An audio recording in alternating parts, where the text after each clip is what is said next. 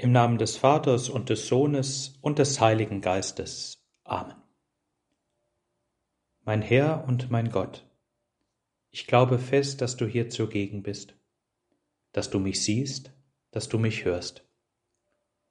Ich bete dich in tiefer Ehrfurcht an. Ich bitte dich um Verzeihung für meine Sünden und um die Gnade, diese Weile des Gebetes so zu halten, dass sie mir Frucht bringt. Maria, meine unbefleckte Mutter, heiliger Josef, mein Vater und Herr, mein Schutzengel, bittet für mich. Nach diversen Maya-Kalendern haben wir den Weltuntergang, Gott sei es gelobt, schon viele Dutzende Male überlebt.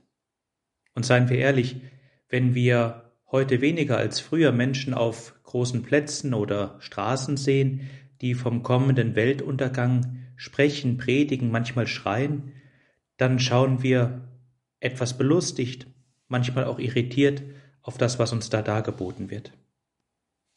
Dasselbe Thema, aber innerlich durchaus auffühlend, hat der Regisseur Lars von Trier aufgegriffen in seinem Film Melancholia.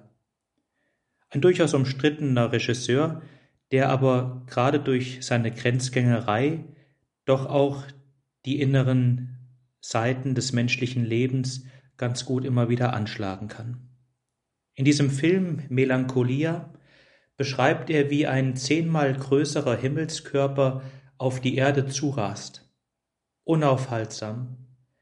Nicht die geringste Chance einer Rettung. Das Ende ist definitiv und nahe. Und in diesem Film die zwei Hauptcharaktere Justine und Claire, zwei Frauen, die eine Justine depressiv, die andere Claire organisiert, gesund, bürgerlich, die durchaus etwas zu verlieren hat. Und man wird Zeuge, wie diese beiden Charaktere sich mit jeder Stunde des nahenden Weltuntergangs verändern. Justine, die immer ruhiger wird, die gefasst, fast mit einer gewissen Vorfreude auf das Ende allen Lebens schaut. Claire auf der anderen Seite, die sich in Details verliert, die gereizt ist, die immer mehr Angst bekommt und der das sonst so geplante Leben einfach aus den Händen gleitet. Der Film in seiner wunderbaren Ästhetik stellt uns diese überwältigende Frage vor Augen.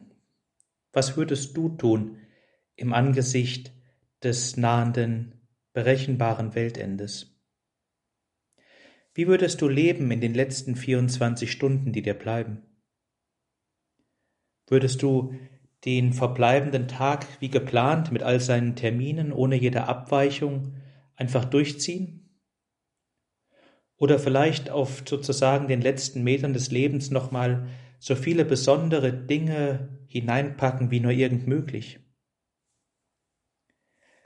Es ist vielleicht eine ganz gute geistliche Übung, das wenn die letzten 24 Stunden in der Planung ganz anders aussehen als das alltägliche Leben, es sich doch einmal lohnt, auf das Leben zu schauen und zu fragen, was zählt?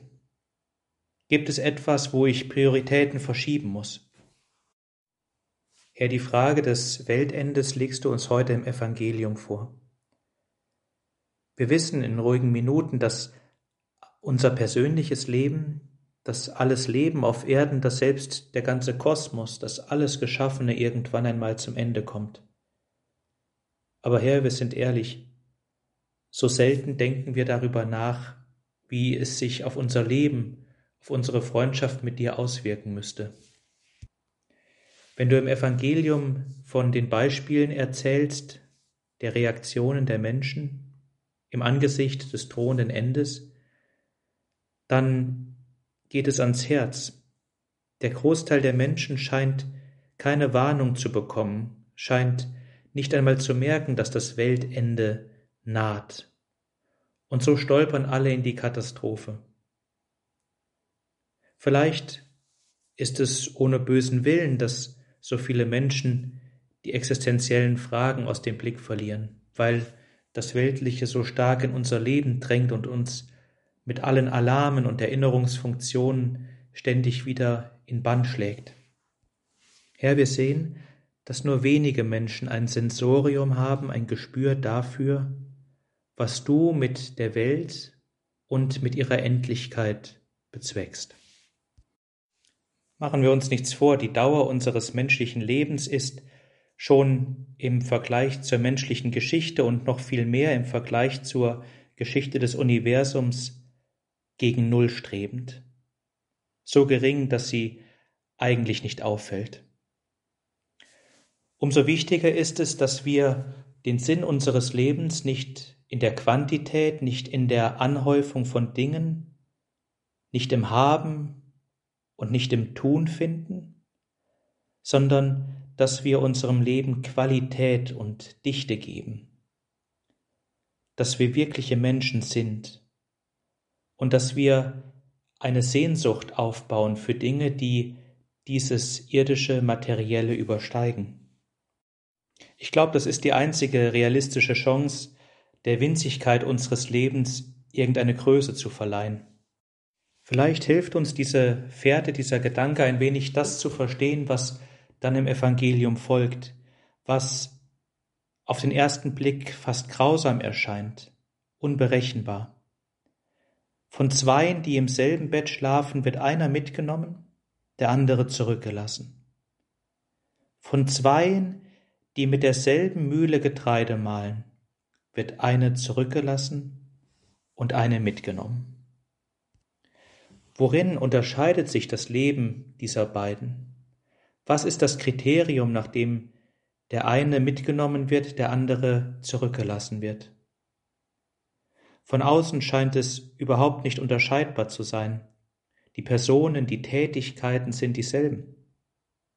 Bloßer Zufall? Einfach ein Ausdruck der göttlichen Macht, das zu tun, was er möchte? Es würde stark an den Vorstellungen kratzen, die ich von einem gerechten Gott habe. Es muss doch ein Kriterium geben, das so eine Entscheidung zwischen zwei Menschen rechtfertigt.